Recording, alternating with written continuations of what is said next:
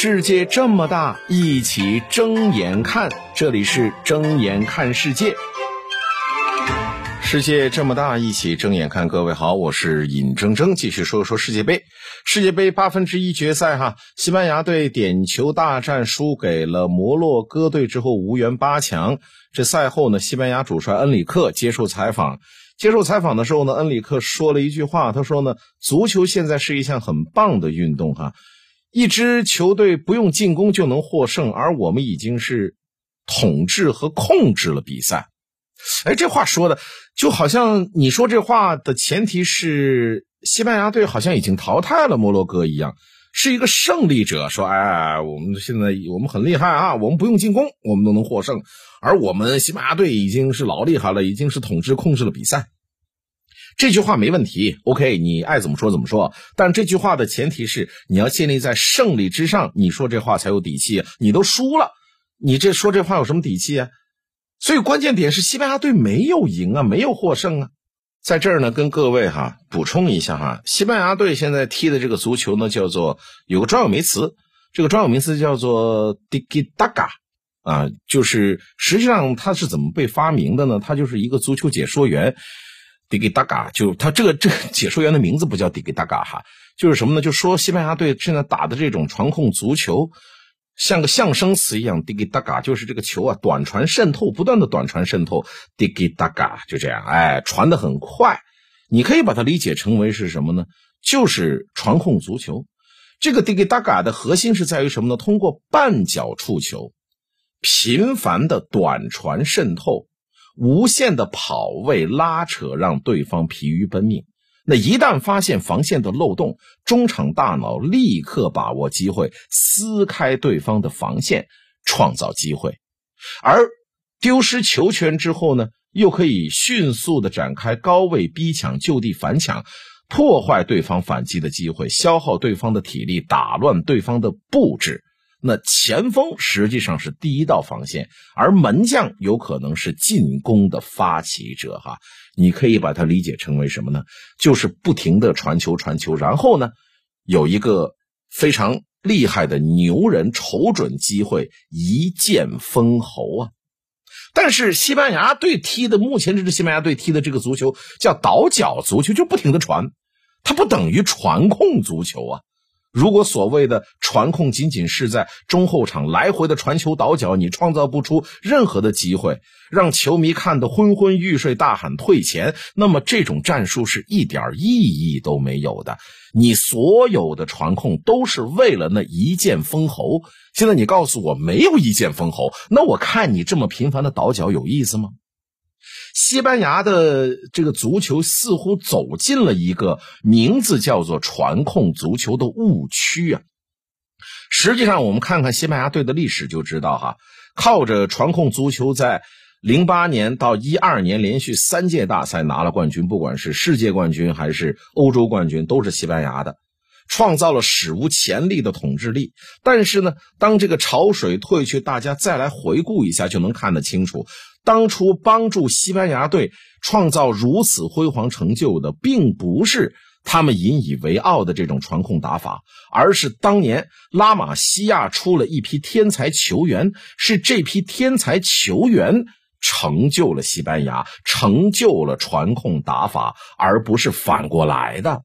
那具体来讲，实际上就是西班牙队当时队里边有两个天才，一个叫做哈维，一个叫做伊涅斯塔。这两个天才帮助球队完成了霸业。西班牙队的这种传控足球，从本质上来讲，其实是一种防守策略，而不是进攻的利器。这一点呢，当年开创这个打法的瓜迪奥拉就已经说过了。他说：“我们控球实际上是为了防守，把这球权更多的掌握在自己的脚下，可以减少对方攻击的次数和时间，从而减轻球队的防守压力。”而无论是瓜迪奥拉的巴萨，还是当时的西班牙国家队，他们的进攻呢，实际上是靠队内巨星的天才灵光一现。以西班牙队为例，他们的传控是没有杀伤力的，因为传控的节奏非常单一。如果遇到防守协同很好的球队，人家这个球队阵型保持不乱，在空间被极致压缩的情况下呢，这种靠单一节奏的传传控的，你是打不穿对方的防线的。所以这个时候，当时那俩天才哈维和小白，也就是伊涅斯塔，他们俩的价值就体现出来了。哈维之所以被称之为大师，就是因为他有一脚突然提速的向前传球啊。就是他有这一剑封喉，最后的递出这一剑呢，这种节奏的变化，这才是 Dikitaka 的这种精髓所在，才是传控足球的精髓所在。就是我刚才说的，你前面所有的控球和拉扯，就是为了最后这一脚破局的传球。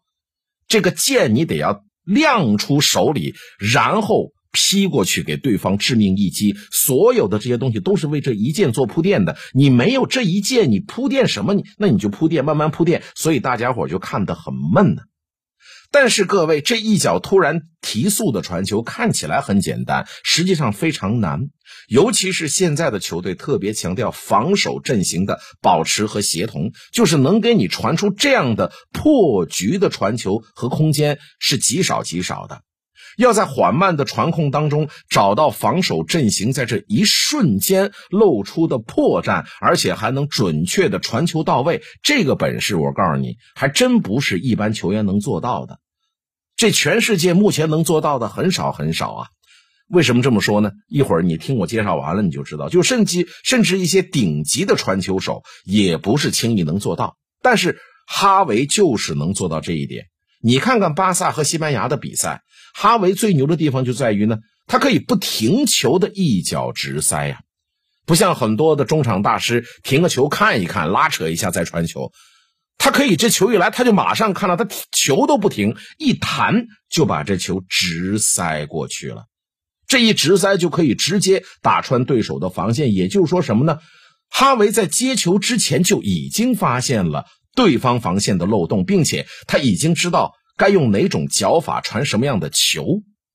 这零点几秒他已经完全想好了，所以他就可以不停球的直接一发入魂。各位，这样的洞察能力、这样的脚法、这样的转速，实在是独步天下呀！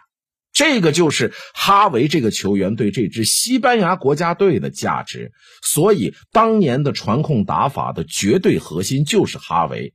这也就是为什么哈维啊、伊涅斯塔这些人，他们离开了梅西，他们不在巴萨打，他们到了国家队打，他们离开了梅西，但是他们依然西班牙国家队还可以拿世界冠军。但是梅西少了哈维和伊涅斯塔，就很难取得成绩上的突破。其实呢，当年巅峰的西班牙，除了哈维以外，还有不少的传球大师，比如说阿隆索、大卫席尔瓦，还有法布雷加斯。这些球员在他们各自的俱乐部都是中场组织的核心，但是在西班牙国家队，他们还真的没办法取代哈维的作用。归根结底，就是 Dikitaka 这样的一个体系之下，这样的传控足球体系之下，哈维这个人的作用真的是无法替代。那此外呢，伊涅斯塔和梅西也都是破局的利器，不过他们。更多的是依靠自身超强的突破能力啊，尤其是梅西在巅峰时候啊，小范围内的突破能力那可以说是天下无敌，基本上是无解的。而伊涅斯塔虽然比不上梅西，但也属于是天赋异禀型的这种天才选手。好了，来到西班牙国家队，再跟哈维双星联手，这就是当年的西班牙队能够所向披靡的重要利器，而。现在的这支西班牙队没有哈维，没有伊涅斯塔，更没有巅峰时期的梅西，所有的球员都缺乏破局的能力。虽然他们有着极强的传接球能力，但是他们没有办法提速啊。那这样的传控，你说遇到防守防守组织性比较弱的球队，就好比像哥斯达黎加这种球队的话，在不停的传导和拉扯的时候。这哥斯达黎加队的防守阵型就乱了，就会露出非常多的破绽。而这个时候呢，西班牙队的球员就可以很轻易的抓住这些漏洞，然后达到破局。但是如果你遇到的是相对防守组织性更好的，你好比说日本，好比说摩洛哥队这种就是他们的阵型保持的更加紧密，而且整体协同更好的球队的话，那么这支西班牙队他又没有破局之人，就没有办法不知道该怎么撕破人家的防守线了。缺乏当年哈维这种在电光火石之间转换当中转瞬即逝的这个破绽被他找着，被他抓住，而且还有一脚直塞破局的能力。那所以这支西班牙队在淘汰赛这种刺刀见红的比赛当中，他就显得进攻乏力了。所以西班牙上下都不愿意承认，他们当年的成功靠的不是传控打法，而是靠的是一两个不是天才的闪光，固执的坚守自己的传统。那么好，下一个哈维或者下一个伊涅斯塔什么时候出现不知道，在他们出现之前。我敢说，这支西班牙队是很难在国家大赛当中有质的突破的。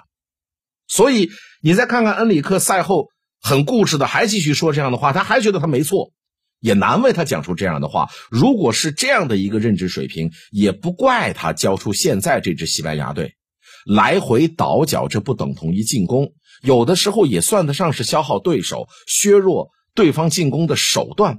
比如说，你参考一下英格兰队，所以其实西班牙队他也一直在防守。那如果说对方，比如说摩洛哥队的前锋靠谱一点的话，西班牙队压根就熬不到点球大战。